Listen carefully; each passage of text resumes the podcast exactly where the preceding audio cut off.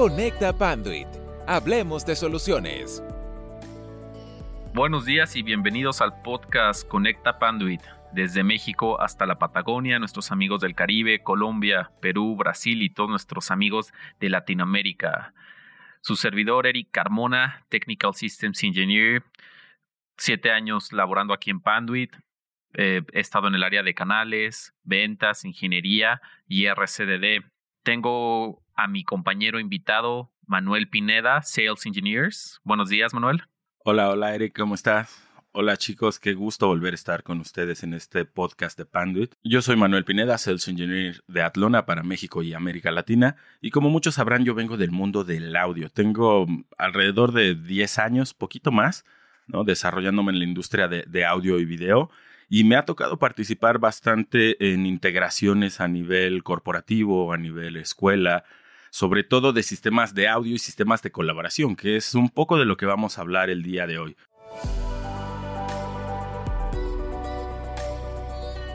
Correcto. Hoy vamos a hablar de un tema muy interesante, que es la parte de qué esperamos con las aulas híbridas. Eh, cómo vemos este el retorno seguramente algunos, muchos de ustedes son padres de familia y se han de estar preguntando, oye, ¿qué va a pasar con este retorno? ¿Qué esperamos desde las universidades, preparatorias, secundarias, primarias, todos los grados, verdad? Y algo de lo que estamos viendo y esperamos es que vamos a ver una modalidad dual, en especial las universidades que y las preparatorias que son lo más avanzado en esa parte y que es más fácil de que se acoplen este tipo de modalidades en la cual vamos, estamos viendo que una parte se va a animar a ser presencial y otra parte va a ser remota. Pero aquí pues vienen varios retos que vamos a tener porque ahorita el maestro está desde su casa, pero si vamos a tener esa dualidad, van a tener que ir a clases y desde, desde la clase al mismo tiempo va a tener que estar transmitiendo para ya no solo 30 personas que están en el salón de clases, sino que vamos a tener a la mejor que está, dando clases a 150 personas más, ¿no? Entonces ya ahí son 180. Entonces, esto viene, también este, expande el panorama que van a tener las universidades. A lo mejor tienen una matrícula más grande gracias a esta modalidad. A lo mejor alguien que quería entrar a una universidad aquí eh, en México, la puede estudiar ahora desde algún país de Latinoamérica o viceversa, ¿no? A lo mejor alguien, ah, pues la mejor universidad de, para esto que yo quiero estudiar esté en Colombia o esté en Argentina y pues, pero me, no me es posible estar viajando. Entonces, yo creo que esta parte va, va a desatar esa, parte esa parte de de aulas híbridas mucho más en las universidades y también un alcance al conocimiento mucho más sencillo. ¿Tú qué opinas, Manuel? Sí, desde luego. E, este tipo de aplicaciones, eh, la, bueno, la, la, demanda de este tipo de aplicaciones ha crecido brutalmente a raíz de, del COVID, ¿no? Eh, pero me gustaría comentar que, que esta, esta aplicación no, no es una aplicación nueva, ¿no? Hace, no sé, ocho, no, no tanto, alrededor de seis años, ¿no? Estuve trabajando con, con, con cierta escuela eh, en Monterrey muy grande y, ellos ya tenían un plan de clases híbridas y en su misma matrícula de estudios ofrecen a los alumnos ciertas clases con maestros remotos. ¿no? Pensemos que tú estás estudiando economía dentro de tu matrícula de estudios, en, no, no estoy seguro si en todos los semestres o solo en una parte, pero dentro de esa matrícula de estudios tienes clases con economistas mexicanos que están trabajando e, en Inglaterra, por ejemplo, o en España, ¿no? Y y hoy en día, pues sí, se ha venido a acrecentar esta demanda de aplicaciones remotas y, es muchísimo más palpable para todos. Pero para poner un poquito el contexto, los sistemas de videocolaboración existen desde los años 90, más o menos, ¿no? E, existen desde que existían las televisiones de, de tubos catódicos. Entonces, e, e, eso nos da ya un norte de, cuál ha sido la necesidad a lo largo del tiempo y nos deja ver un poco hacia dónde va la aplicación y la necesidad de los usuarios finales también. Sí, la verdad es que, bueno, estas aplicaciones y muchas tecnologías llevan años, ¿no? ¿Por qué no se habían adoptado? Pues también a veces tiene que ver el costo o el conocimiento incluso de que existen esas aplicaciones. Ahora la pandemia siento que aceleró mucho y detonó la parte de, este boom tecnológico, la necesidad de seguir aprendiendo, de seguir no sin perder la comunicación. Hace 100 años que hubo otra pandemia, imagínate en ese tiempo, ¿no? Que, que no existía la manera en la cual pudiéramos estar interactuando como lo estamos haciendo ahorita, ¿no? Incluso grabando este podcast en la cual tú estás en tu casa, yo estoy en la mía y aunque estamos a cientos de kilómetros, es como si estuviéramos viéndonos eh, y platicando sin ningún problema. Ahora, algo que también hay que ver es que las aulas no solo las encontramos en la parte de, de escuelas, sino también van, hay aulas en las oficinas, hay aulas en fábricas, salas de capacitación. Entonces también vemos que el panorama de capacitación profesional se puede expandir. Yo lo he visto.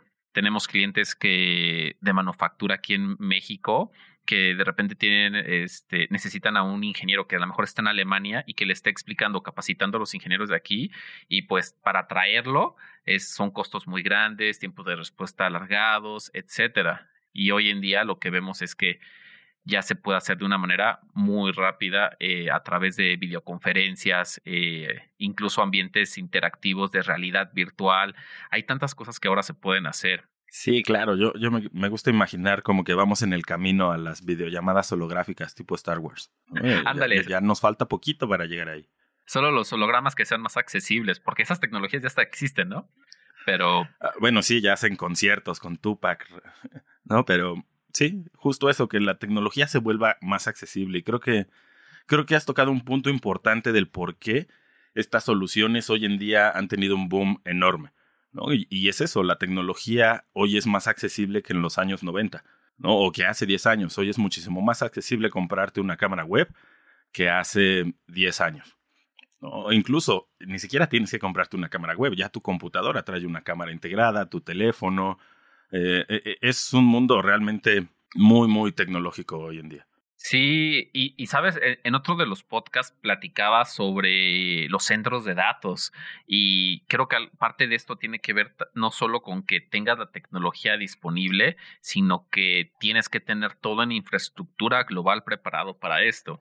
Estábamos hablando de hace 30 años, 40, que pues, o sea, no estaba la fibra óptica global y la comunicación, ¿no? Hoy en día se siguen tirando cientos y miles de kilómetros de fibra óptica que nos está permitiendo también esa conectividad, que nos está permitiendo que los centros de datos a nivel global se conecten. Sin eso, pues, aunque existían las cámaras y los micrófonos, a veces no te daba el ancho de banda para tener esa comunicación. O tan solo lo veíamos en las televisiones antes, tan solo las puras televisiones no alcanzaban a tener esa esa resolución y ese audio y video de buena calidad porque no alcanzaba el ancho de banda, incluso satelital o por tierra.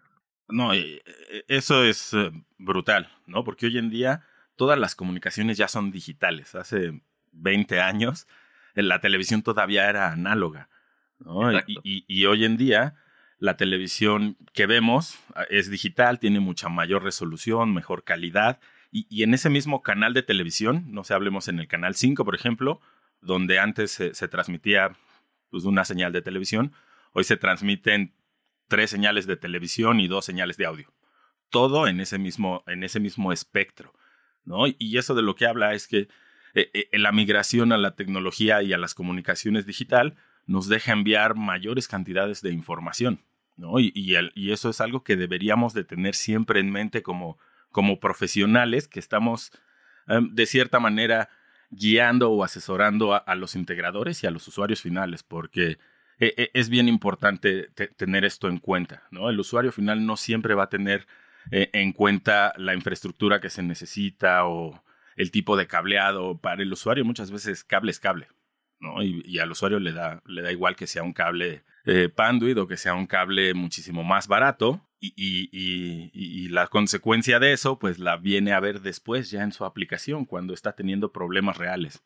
¿no? Entonces, e, e, e, esa parte de, de, la tecnología y las comunicaciones hoy en día es completamente diferente a lo que veíamos hace 30 años, 20 años. Sí, de acuerdo contigo. O sea, y creo que nos pasa a todos en el día a día, ¿no? Eh, digamos, ¿no? A muchos amigos de repente me hablan, pues, saben que estoy en esta parte de los cables, incluso la propia novia me dice, ¿y qué te dedicas? Ah, pues ella dice, ah, pues vende cables y yo, no solo son cables, ¿no? Va más allá de eso. Y, les voy a poner un ejemplo que me pasó, muy sencillo que me pasó hace unos años. Eh, yo tengo aquí en la casa este, una compañía por cable, ¿verdad? Y me entregaba el sistema de triple play por coaxial. O sea, de repente me entregaba la televisión, el cable y telefonía.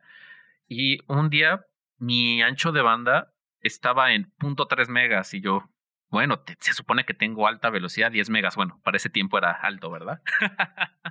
Entonces, eh, les hablo, oye, no está funcionando, no está funcionando bien, ¿qué está pasando? Porque aparte en la casa habíamos instalado el cable coaxial hace más de 20 años, o sea, una instalación viejísima. Entonces ya después de eso, pues vinieron y dijeron el técnico, efectivamente esta instalación es muy, muy vieja, necesitamos cambiarla. Entonces cambiaron el propio cable coaxial y de repente ya tenía 35 o 40 megas, nada más por el puro cable. Y eso mismo nos está sucediendo en la parte de de las redes. Tenemos un cable de red que decimos, ah, pues este es categoría 5E. Ah, pues funciona, ¿no? Nos está dando bien internet. Pero también he llegado en compañías donde de repente digo, nada más veía a la gente cómo estaba dando clic y de ahí esperando uno o dos minutos a que cargara su página web. Y decimos, pues es que ya no sabemos qué pasa, tenemos los últimos switches, 10 gigas y todo. Y empecé a ver sus cables y le dije, Ah, aquí está tu problema. El cable es súper viejo, está diseñado para 100 megabits y pues la verdad es que tienes 200, 300 usuarios, no del ancho de banda. Con que puros cambies el puro cable, te aseguro que va a cambiar tu vida.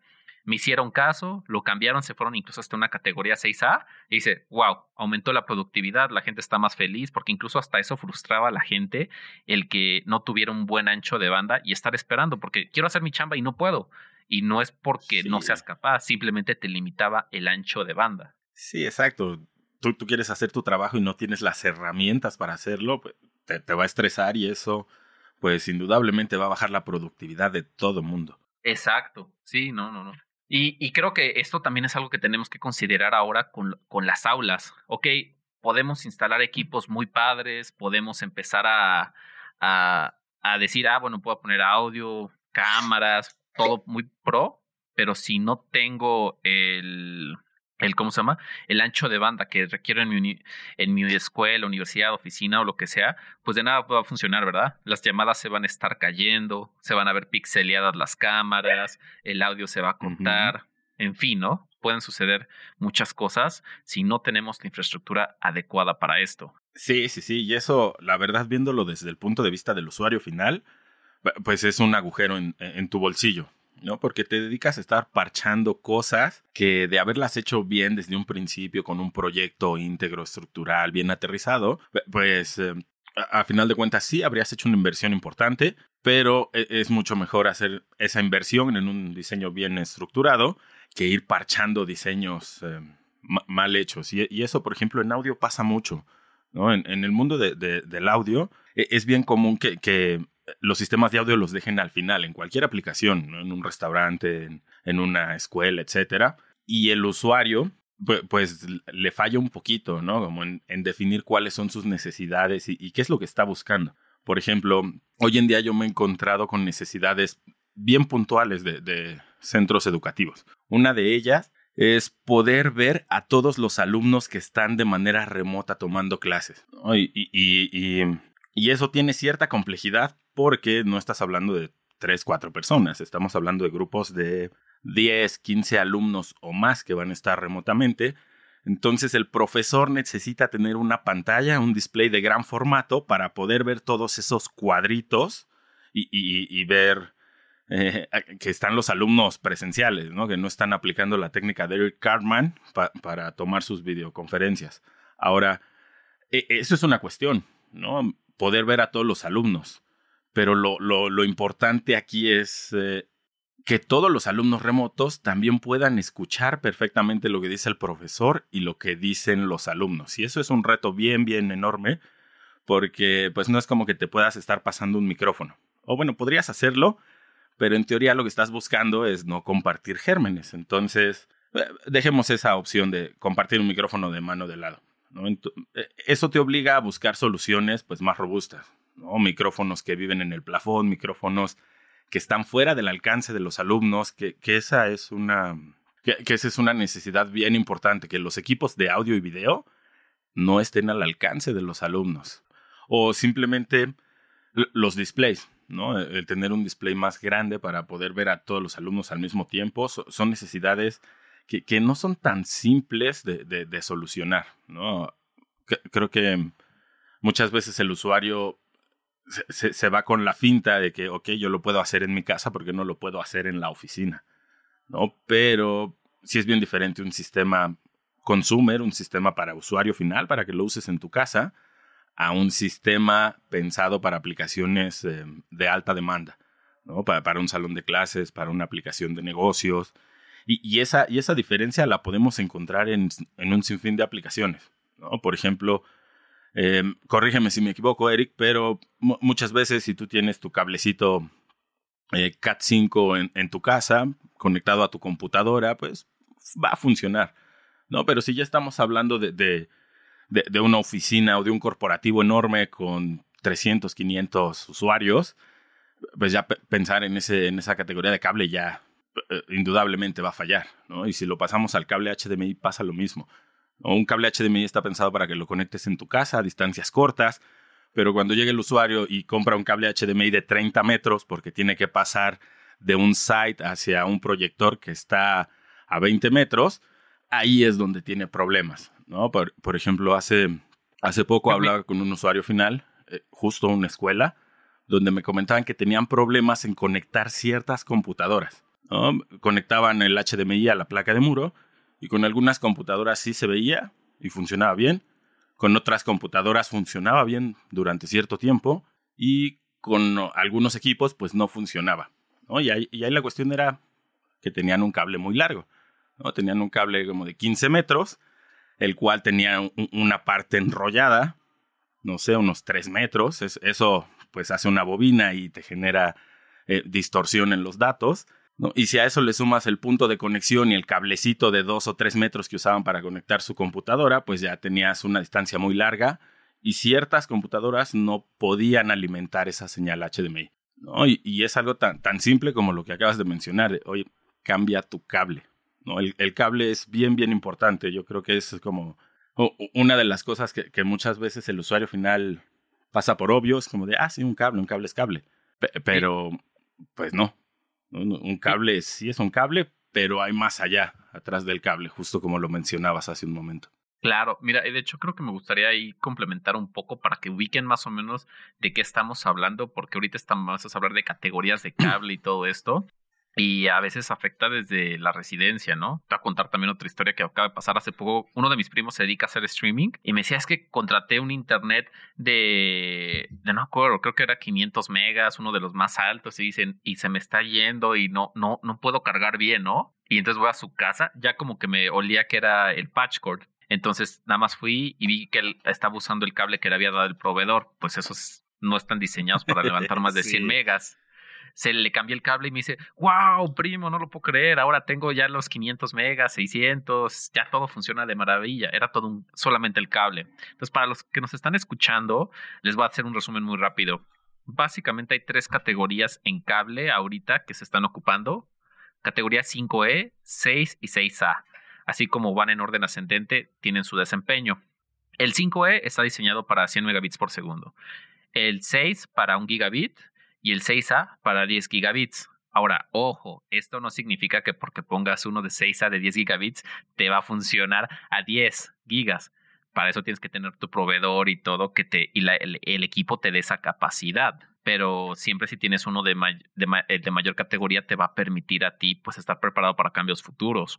Ya no estamos a veces tan lejos de eso. Vemos computadoras como pues marcas reconocidas que ya tienen sus tarjetas de 2.5 gigas instaladas o el nuevo Wi-Fi 6 que te van a demandar altas velocidades. Entonces, no es necesario que te vayas tan lejos este, para, esa, para que tú también lo llegues a ocupar este tipo de soluciones. Algo que, que creo que también hay que considerar, eh, hablabas algo muy, temas muy interesantes, ¿no? Eh, hay que ir conociendo la tecnología que tenemos disponible y qué necesitamos. ¿Qué está detonando todo esto? Pues que tengamos que actualizar nuestras soluciones. Incluso las universidades pues tienen infraestructura de algunas ya instalados desde hace años y años y años, pero a veces en ese momento pensábamos solamente en que la gente pues se iba a conectar este en los centros de cómputo, cuando pensaban que cada persona iba a traer cinco o siete dispositivos en sí, eh, eh, portando, ¿no? O sea, pues nos ponemos a hacer cuenta, a ver, ¿qué, ¿qué trae, por ejemplo, hoy en día un universitario? Trae un teléfono, trae su smartwatch, trae su laptop, a lo mejor trae una tableta y por ahí a lo mejor alguna consola de entretenimiento portátil. Entonces ahí van cinco dispositivos y pues lo que se más se vayan a inventar, ¿verdad? Entonces, tenemos todo eso está cayendo en tu red que estás teniendo en la universidad. Más aparte, todos los dispositivos que vas a tener que usar para tener las conferencias remotas y dar toda esa parte de aulas digitales. Entonces, por, por decirlo, cada dispositivo te va a estar consumiendo uno o dos megas y dices, ay, pues no es mucho, de cinco dispositivos tenemos este 15 megas que me están consumiendo, ¿no? Pero aparte, ¿cuánto te consume de ancho de banda una videollamada? ¿Sabes, Mona? No, no sé. Y, bueno, entiendo que eso cambia dependiendo de cada software. Es correcto. Depende cada, de cada desarrollo. Ajá. cada, cada quien desarrolla su, su soft codec y, y, establece el ancho de banda que le es más útil. De hecho, eh, por ejemplo, Zoom que es una de las compañías más grandes en, en este mundo de los soft codecs, el año pasado cambió, cambió su sistema de codificación para poder hacer live sessions, eh, conciertos de músicos en vivo. Y, y, eso le requirió cambiar los anchos de banda para sus sistemas de videoconferencia. Wow. Sí, de hecho, nosotros, este, también nosotros en Atlona podemos hacer este streaming como en vivo, ¿no? A través de los dispositivos mientras estemos dentro de la red, ¿correcto? Hasta 4K HDR, ¿cierto? Sí, sí. Em, hay una tecnología llamada audio video sobre IP que te permite hacer streaming en, vivo sin salir a, Internet. Y, la tecnología de Atlona se enfoca en ofrecerte la mayor calidad posible en esa transmisión. Para darles un ejemplo, e, en un, en un cable gigabit podemos enviar audio y video en resolución 4K, Full HD, HDR, 60 frames, eh, multicanal Dolby 5.1. ¿no? Que, que, eso es, en resumidas cuentas, la resolución más alta comercialmente que te puedes encontrar hoy en día para audio y video. Que normalmente pues estaba limitado a un sistema, o bueno, a una conexión HDMI. ¿no? Que el HDMI, como lo he mencionado, eh, está limitado en cuanto a distancias. La limitante principal del HDMI es eso, la, distancia. Entonces, usando este sistema de Atlona, pues te brincas esa limitante de distancia y, puedes hacer sesiones en vivo. ¿no? alguna vez ya hicimos una aplicación de este tipo en un, en un centro de gobierno donde requerían interconectar al mismo tiempo varias salas de reuniones. Y, y, todo tenía que vivir bajo una red cerrada con estrictos parámetros de seguridad porque es gobierno y porque pues los temas que se tratan ahí son súper high level. ¿no? Y, y, Atlona, o bueno, OmniStream de Atlona, nos funcionó perfectamente, ¿no? Por, la robustez en la, en la seguridad y sobre todo por la facilidad de enviar eh, y crecer el sistema más adelante. Oye, con esto que mencionas se me ocurre otra aplicación y dime si se puede, eh, pensando en que si, digamos, tenemos una universidad o una escuela preparatoria secundaria que tiene múltiples ubicaciones, pues si ellos tienen su red local conectada, bueno, más bien tienen su propia VPN y todo esto, se podrían conectar los dispositivos como en tiempo real, ¿verdad? Y sin perder calidad de audio, video y todo. Sí, sí, sí, exacto. de hecho, bueno, no sería una solución barata, ¿no? Pero sí hay un par de casos de, estudio eh, de universidades donde interconectaron todo a través de fibra y tienen un sistema completamente cerrado que ellos pueden administrar en su totalidad. Ah, eso eso está muy bien. Eh, oye, eh, es que ahorita estoy pensando em, y en algunas cosas que hemos visto que, que, se pueden implementar y que a veces no lo hemos pensado, ¿no? Donde hay aulas macro en, dentro de las universidades que están proyectando que tienen que tener el audio y video, como tú dices, la consola a lo mejor está retirada, un HDMI de hace decíamos, no, pues no, más de 15 metros ya no te da y a veces dudosos, ¿verdad? Dependiendo la calidad. sí, Entonces, eh, aquí hablamos de que puede haber una integración interesante, ¿no? O sea, tienes que tomar en cuenta que tienes que tener al presentador que, que va a tener sus proyectores, audio en, en, la sala, pero aparte tiene que entrar a, a un codec, como tú mencionaste, este, Zoom, Teams o lo que sea. Todo eso lo podemos eh, estar haciendo, ¿verdad? Sin ningún problema de interrupción. Sí, sí, sí. Una de las ventajas de, Atlona es que te permite integrar tecnologías de distintos fabricantes y desarrolladores. ¿no? Por ejemplo, una de las cuestiones hoy en día con, con videoconferencias es que es bien difícil homologar el sistema de software que vas a usar. De repente alguien va a usar Teams, alguien va a usar Zoom, alguien va a usar Google Meet, alguien va a usar Cisco Webex. Y, lo que Atlona hizo fue crear una plataforma que te permita usar cualquiera de ellos. Y, eso está interesante porque si lo vemos nuevamente del lado del usuario final, pues eh, e, es complejo saber dónde están todos los botones y todos los accesos de todos los soft codecs.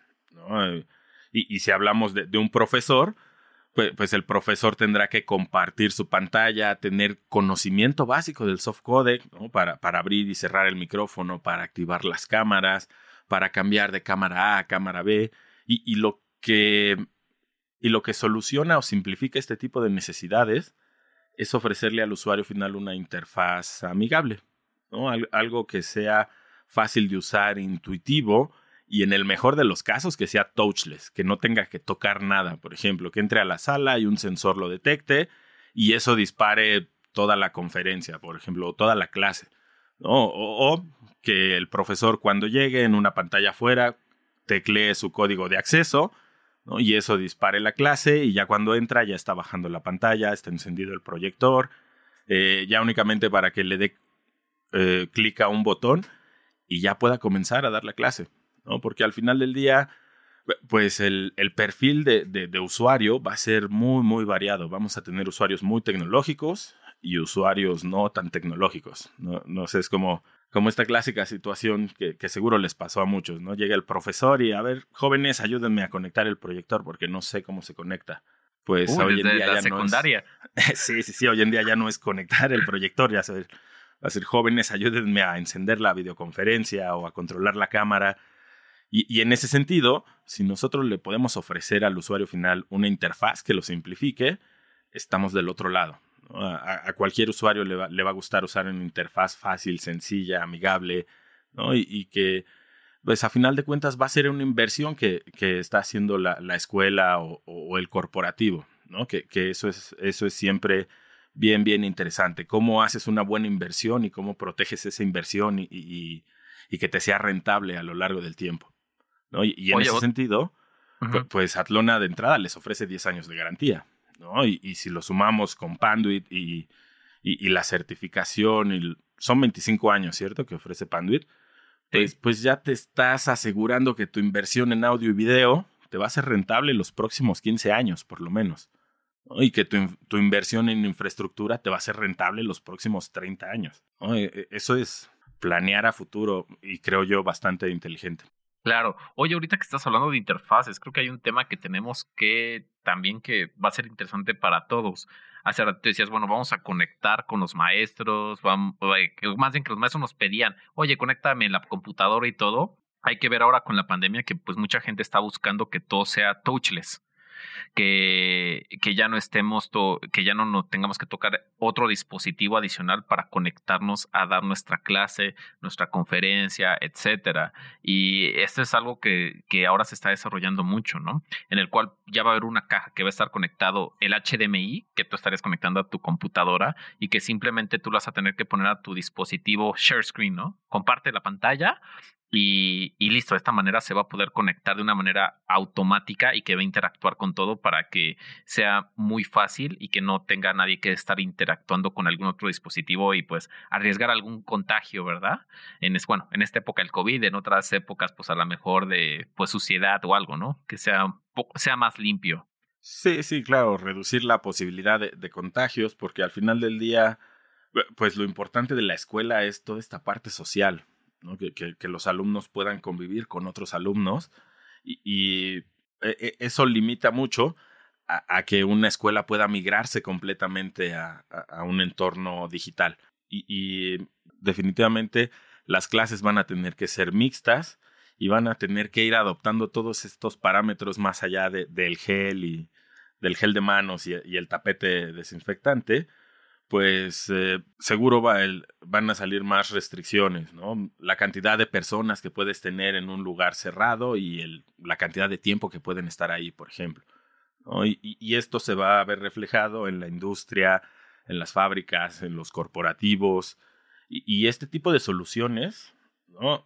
se, se pueden implementar en, en, todas estas verticales. Al final del día, digamos que la solución, o sí, la columna vertebral de esta solución es la misma. ¿No? Lo, lo, que va a cambiar es el alcance que quiera tener el usuario final. ¿no? Si quiere una interfaz touchless, si quiere una interfaz por sensores, si quiere tener control en, en un iPad, por ejemplo, o, o, en una escuela, que, que, algo bien importante es que los equipos no estén a la mano de los alumnos, ¿no? Porque se los pueden robar o los pueden descomponer o los van a romper, etcétera. Yo les digo eh, a alumnos proactivos. alumnos manitas. No, pues eh, son un poco proactivos, curiosos. sí, sí, sí. Oye, pero este siempre, está padre, ¿no? Factor. Sí, algo que yo vi mucho de la parte de wireless que tal me gustó es que a lo mejor nuestros compañeros están pensando que el wireless solo es para el presentador, pero también lo pueden usar simultáneamente los alumnos. O sea, ¿a qué me refiero? El maestro va a estar en su computadora, él va a estar presentando y él puede moderar porque también pues podemos tener esos, esos alumnos que pues todos, todos fuimos chavos, ¿verdad? Y que nos gusta proyectar una que otra cosa chistosa. mientras está proyectando. Entonces, el, eh, el profesor va, puede moderar el contenido antes de que esté compartiendo lo que él estaba desarrollando en su computadora. Eso también es algo importante, ¿verdad?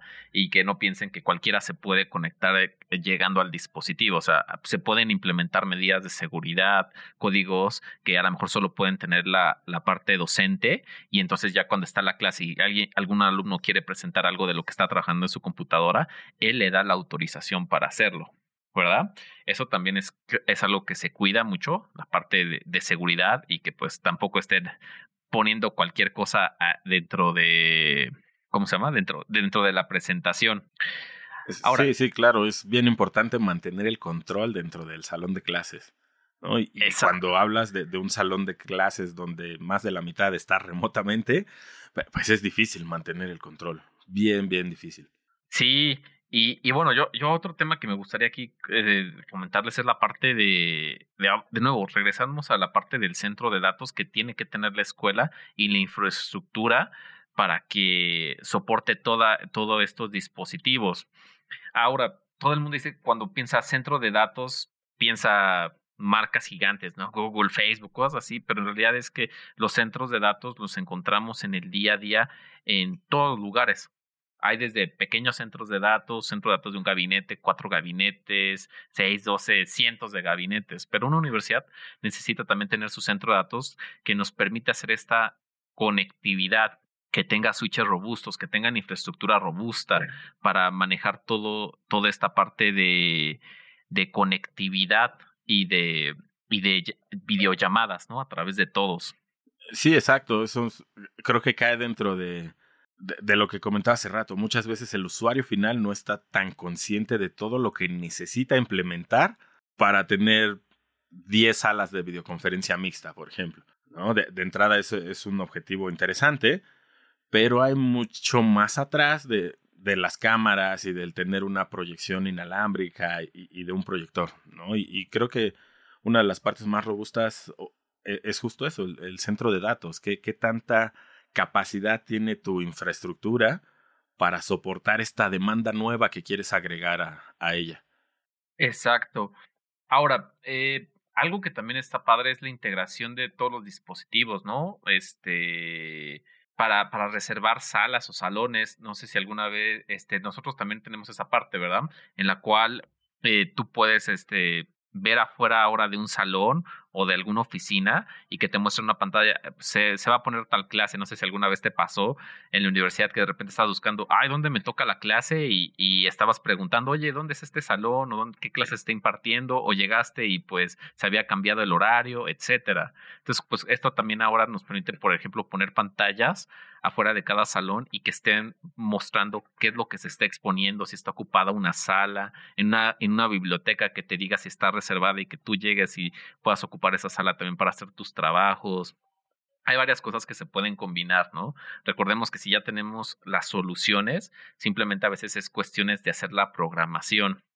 Ah, ¿Te acuerdas que hace, hace poco platicábamos de que, bueno, quiero proyectar y que y dices, ¿qué más automatizas? Bueno, ya automatizaste el proyector y a lo mejor los micrófonos, pero todo había otras cosas que ya existían como el control de las persianas, que se apague la sala, que cuando entren se aprendan y apagan las luces, que controlen el aire acondicionado y todo esto se puede integrar con los mismos sistemas y ya no necesitas invertir en otras cosas y que los sistemas estén separados. De hecho, esa es parte del IoT en la cual pues todos ese tipo de sensores están recayendo dentro de nuestra misma red.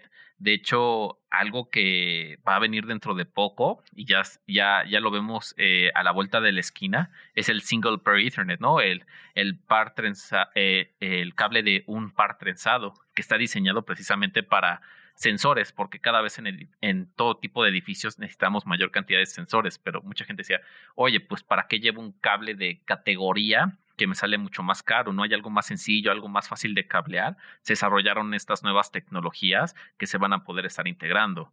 Actualmente, pues casi todo se maneja a través de control RC232, ¿verdad? En esos dispositivos, pero ahora esperamos que en un futuro sea a través del Single Pair Ethernet. Sí, sí, actualmente pues, es un tanto vintage cómo se controla, ¿no? son, voltajes, eh, cadenas de comando hexadecimal, cosas muy, eh, pues digamos que son robustas, sí, pero ya la misma tecnología va, va, va, empujando porque necesita algo más, algo más fácil, algo más barato, algo más confiable, ¿no? Y, en ese sentido, em, e, el otro día hablando con, igual con los directivos de una universidad, les presentamos una solución completa, automatización completa de una sala de clases, de un salón de clases, con dos cámaras y dos pantallas para poder ver en una a los alumnos, en otra ver eh, el contenido de la clase, y aparte el proyector. Y, la solución que les ofrecimos eh, cumplía con todas las necesidades que, de entrada ellos tenían.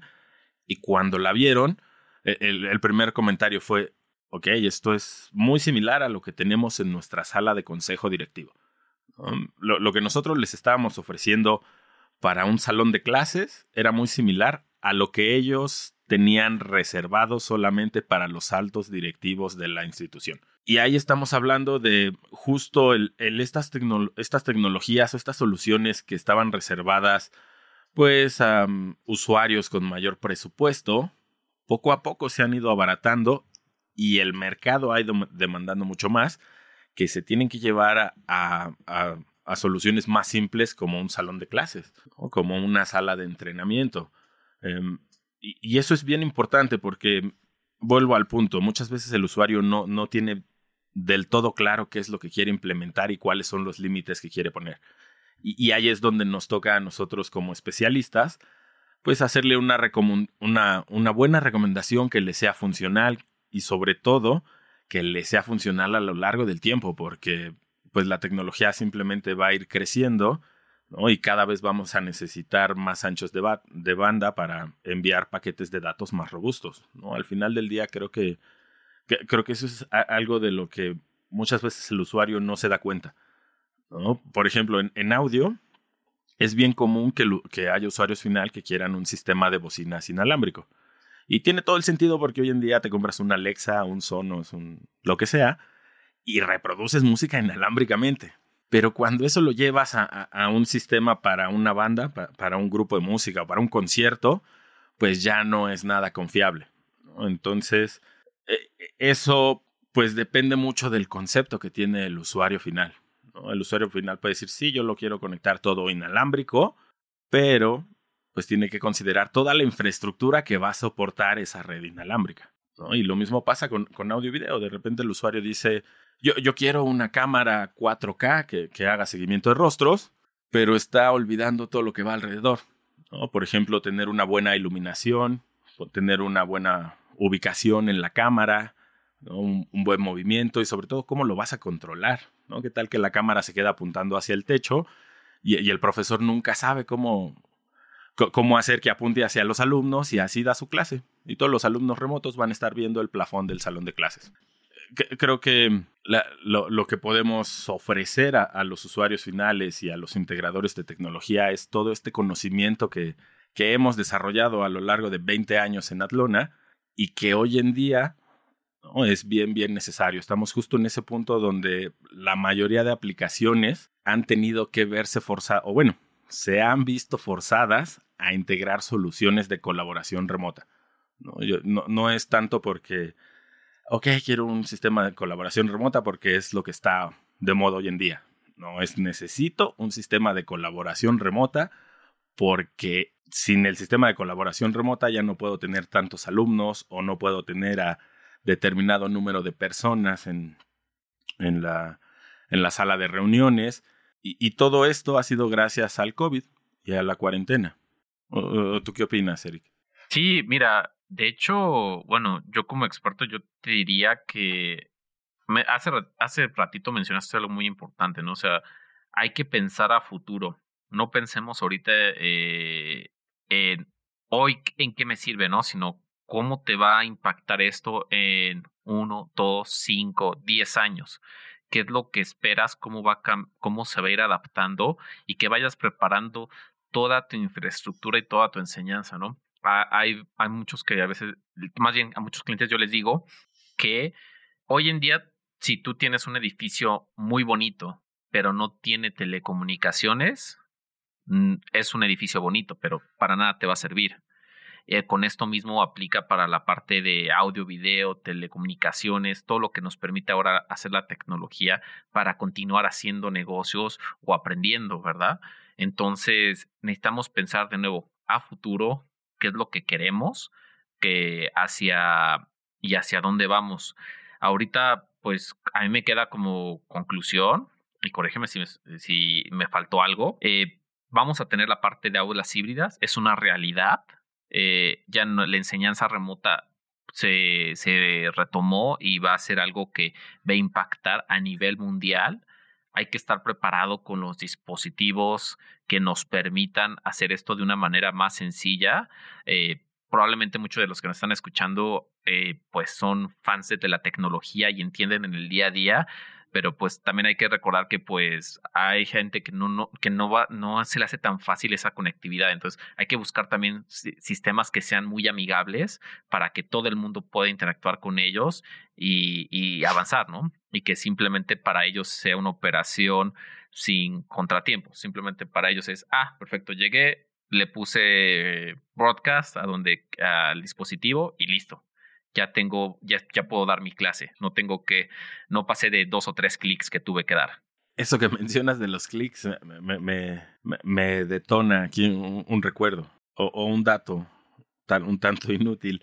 hay una medición dentro de todos los datos que recopila Facebook, recopilan cuántos clics en promedio tardas para entrar al contenido que quieres ver.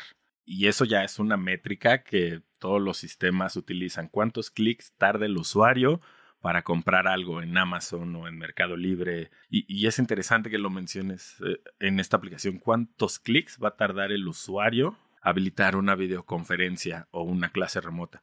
Me, parece muy curioso y, y, creo que sí, estamos en ese mundo donde mientras más podamos simplificar eh, el uso de la tecnología al usuario final, estaremos agregando más valor a esta tecnología. ¿No? Porque eh, justo no todo el mundo entiende es, e, esos detalles y esos puntos clave de, de, la tecnología como para poder dominarla, ¿no? Y, y, esto va avanzando y requiere especialistas y es toda una industria, ¿no? Porque el usuario siempre va a necesitar interfaces amigables.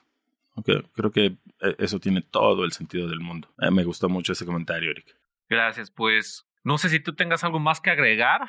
Eh, la verdad es que creo que podríamos estar platicando aquí por horas y horas sobre esta parte de aulas híbridas que de nuevo lo podemos encontrar en todos lugares que son desde obviamente las escuelas, pero también oficinas, fábricas, todo lugar donde necesitamos compartir el conocimiento. Ahí es donde es una aula híbrida. Entonces, creo que invito a, más bien, invito a todos a que nos contacten si tienen alguna, alguna duda, quieren saber más sobre este tema. Su servidor y Manuel, pues con mucho gusto los vamos a poder atender y les vamos a poder compartir más conocimiento. Nos encanta estar platicando de estos temas. Y no sé, Manuel, ¿tú tienes algún comentario adicional? Pues eh, yo solo quisiera invitarnos a, que nos contacten, ¿no? Si tienen alguna duda sobre sistemas de audio y video, sistemas de automatización, sobre cableado, acérquense a su representante Panduit de confianza, ¿no? Y, pregúntenle todo lo que quieran, al final del día no, existen preguntas tontas, hay gente tonta que no pregunta, que es diferente, ¿no? Así que quítense el miedo, pregúntenos, digo, a nosotros nos encanta, ¿no? Si tienes alguna duda, pregúntale a algún ingeniero y él estará más que feliz de explicarte todo. Muchas gracias por estar con nosotros el día de hoy y los esperamos en el siguiente capítulo, chicos. Gracias, Manuel. Eh, los invitamos a suscribirse al podcast, darle like, seguimos en nuestras redes sociales y recordarles que no se deben de perder todos los episodios de Conecta Panduit. También si quieren ponerse en contacto con nosotros, agendar una consultoría o conocer más al respecto sobre los temas de este episodio, pueden escribirnos al correo de latam-medio Gracias y hasta la próxima.